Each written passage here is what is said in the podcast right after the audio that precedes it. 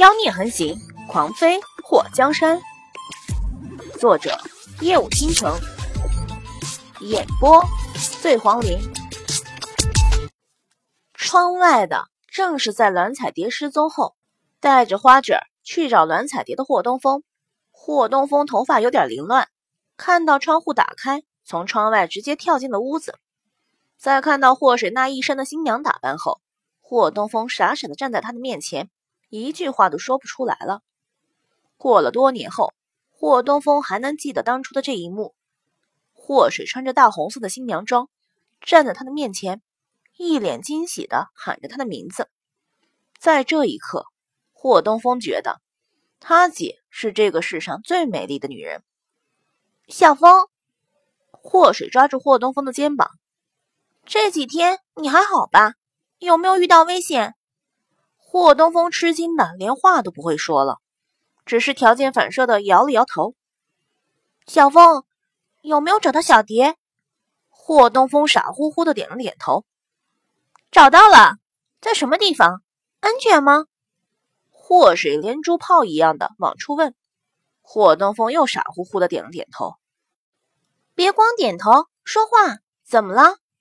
刚刚听你喊的挺大声啊，怎么就突然失声了呢？霍水伸出手，在他嘴角处撑开，来，张大嘴，让姐看看你嗓子是不是被堵住了。霍东风看到霍水在他面前放大了脸，突然觉得有点心跳过快。伸出手挡在霍水的脸前，他发誓，他不是故意用自己的手去碰他那血红血红、好像吃了人一样的嘴唇子的，他真的是无心的好吗？哎，我个去的，霍东风，你知道我忍着这个烈焰红唇多久了吗？没想到被你一把就给毁了。我染了大红色的唇彩容易吗？我都尽量保证不马上蹭下去了，竟然被你给擦掉了，赔！霍水抓着霍东风的手，就恨不得咬两口。霍东风傲娇的把手扯了回去，还放在身后。姐，你别一见面就这么热情，当弟弟的有点承受不了好吗？咱能说点正事不？哟呵，你小子几日不见，能耐又见长了呀，还学会转移话题了。祸水看到霍东风衣服有点脏。头发有点乱，眼眸眯了一下。小蝶怎么样了？她被抓到了什么地方？小蝶姐姐没事儿，她让天涯哥给救了。四师兄，霍水的脸上突然露出了一抹兴致。话说，为什么每次小蝶出事，四师兄都在场呢？难道他们两个之间发生了什么我们不知道的事情？姐。你自言自语什么呢？霍东风觉得自己虽然听到了，不过没听懂。霍水伸出手拍了他的肩膀一下，能听到证明你耳朵没问题，听不懂则说明你年纪还太小。等你长大以后，就什么都知道了。霍东风非常不满意霍水给出的答案。我已经快八岁了，好吗？你什么时候能当我是大人一样看待？霍水挑了挑眉毛。用足以把霍东风看毛的眼神看着他，直到霍东风被他看的只转移视线的时候，他才一巴掌拍在他后背。不要想太多啊，骚年，在姐面前，你就算活到八十岁也是个孩子。赶快去洗个澡，换套衣服，姐等你。爱嘛，姐要是让你背，好像有虐待儿童的嫌疑，还是随便找一个人背上叫算了。霍水看了一下身高快到他肩膀的霍东风，以一个才七岁的小娃来看，霍东风这身高算高了。不过毕竟还是个孩子，他可不忍心让他背。看到霍东风回来，还说栾彩蝶被战天涯给救了，花卷没跟回来，也许跟在战天涯和栾彩蝶的身边保护着。种种迹象告诉霍水不要担忧，栾彩蝶无事。霍水松了一口气，只要栾彩蝶无事就好。霍东风速度极快的回房洗澡换衣服，等他斗志昂扬的回来后，霍水告诉他，今天上轿不用他背，当即就把霍东风气得够呛。姐，我要背你出门，我不许丞相府的人背你，你是我亲姐，他们没资格。霍东风小孩子脾气上来了，站在一旁揪手指。你能背得动吗？你还没我高呢，怎么背我？霍水发现霍东风撅嘴。那个小风，我有个好提议，你听听不？霍东风扁了扁嘴，不听，你就是嫌弃我。我嫌弃你什么？你就是嫌弃我矮。霍水觉得他和小孩子真的是不能愉快的玩耍。行，你背。不过。你要是背不动，把我摔下来了，我以后就不理你了。还有，我这裙摆可是很长的，你背着我，这裙摆就不好弄了。你得保证不弄脏我衣服哦。啊！霍东风看了一眼霍水那在地上拖了三米长的裙摆，弄那么大的裙摆，姐，你确认能有人保证不弄脏裙摆，还能把你送上花轿？霍水瞪了他一眼。我要是真找到一个那样的人，你怎么办？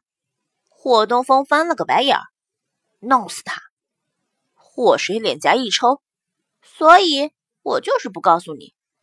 霍东风的脸颊也是一抽，不带这样的，怎么还带耍赖的呢？小姐，纪王府的人已经到了。院子里的丫鬟兴奋的大叫大嚷。钱嬷嬷、赵丽娘和诗画都特别紧张的，又是给祸水整理裙子，又是查看祸水脸上的妆。小姐，你的唇。诗画看到祸水的红唇上颜色淡了不少，立刻出声提醒。祸水重新弄了个烈焰红唇，把我们东西都收拾好，放在嫁妆中。丞相府，我不打算再回来了。一听到以后不回丞相府了。钱嬷嬷和赵丽娘立刻去收拾东西，一人包了个小包，放在那堆嫁妆里。小姐，把喜帕带上。诗画把一块方方正正的红色喜帕蒙在霍氏的头上，看到霍氏的脸被那红色喜帕挡得严严实实的，霍东风有那么一瞬间想扯掉他姐头上盖的那东西。整个京都的老百姓都闻风跑到晋王娶亲的这条路上。因为路边几米就是一个侍卫，所以现场倒是井然有序，并没有发生什么纠纷。丞相府的人进府禀告说，纪王的迎亲队伍已经到了大门口。霍文德立刻让身边仅剩的两个儿子去霍水的院子。虽然两个儿子都是庶子，不过也算是霍水的兄弟。丞相府第一次嫁女儿，没什么经验，不过。也不能让霍水走出府就对了。丞相府把霍瑶锦和霍灵儿的事都压了下去，很少有人知道。毕竟霍瑶锦屁股被蛇咬，还有霍灵儿脸皮都没了的事情，不能被人传出去。晋王府的接亲队伍已经到了丞相府外，锣鼓喧天，炮竹阵阵，京都城的老百姓都来看晋王到底是个什么样的人。整个京都的百姓都在议论，晋王体弱多病，很少见光，连续死了好几任新娘，又是从小克爹克娘的事情。其实，大家还是挺关心霍水安危的，毕竟要嫁给晋王的人都没什么好结果。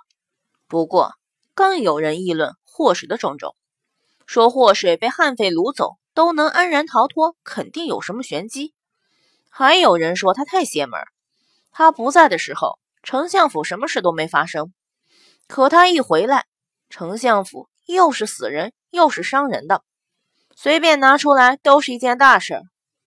他这灾星的名声算是洗不白了。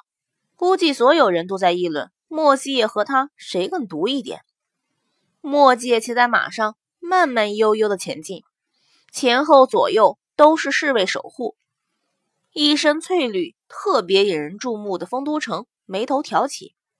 这次看谁还敢来偷袭，就算是只蚊子，也让他两个翅膀飞进来，断了两条腿再回去。莫继业那一神扎眼的大红，吸引了所有人的注意力。老百姓们都知道，骑着头戴大红花骏马、身穿大红色新郎衣服的男人是纪王。纪王在京都城的出镜率。比皇上还低，不少老百姓都是专门为了看祭文而来，连丞相府周围的墙头、屋顶上都坐满了人，就想一睹莫继业的姿容。杞人忧天什么的，不是你师傅的性格。莫介的头上戴着帷帽，这一次连帷帽都是大红色的，彰显着他的喜气。师傅，要是小师妹没回来怎么办？你娶谁？丰都城怎么想都觉得心烦。莫继业看到丰都城气急败坏的模样，总之不会娶你就对了。师傅，丰都城被他师傅给惊吓到了。开玩笑什么的，根本不是他师傅的菜啊！他师傅不是被谁附体了吧？乐朝风骑着马从后面过来。师傅，说吧，什么事？听到莫继业让他说，乐朝风轻咳了一声：“大师兄回来了。”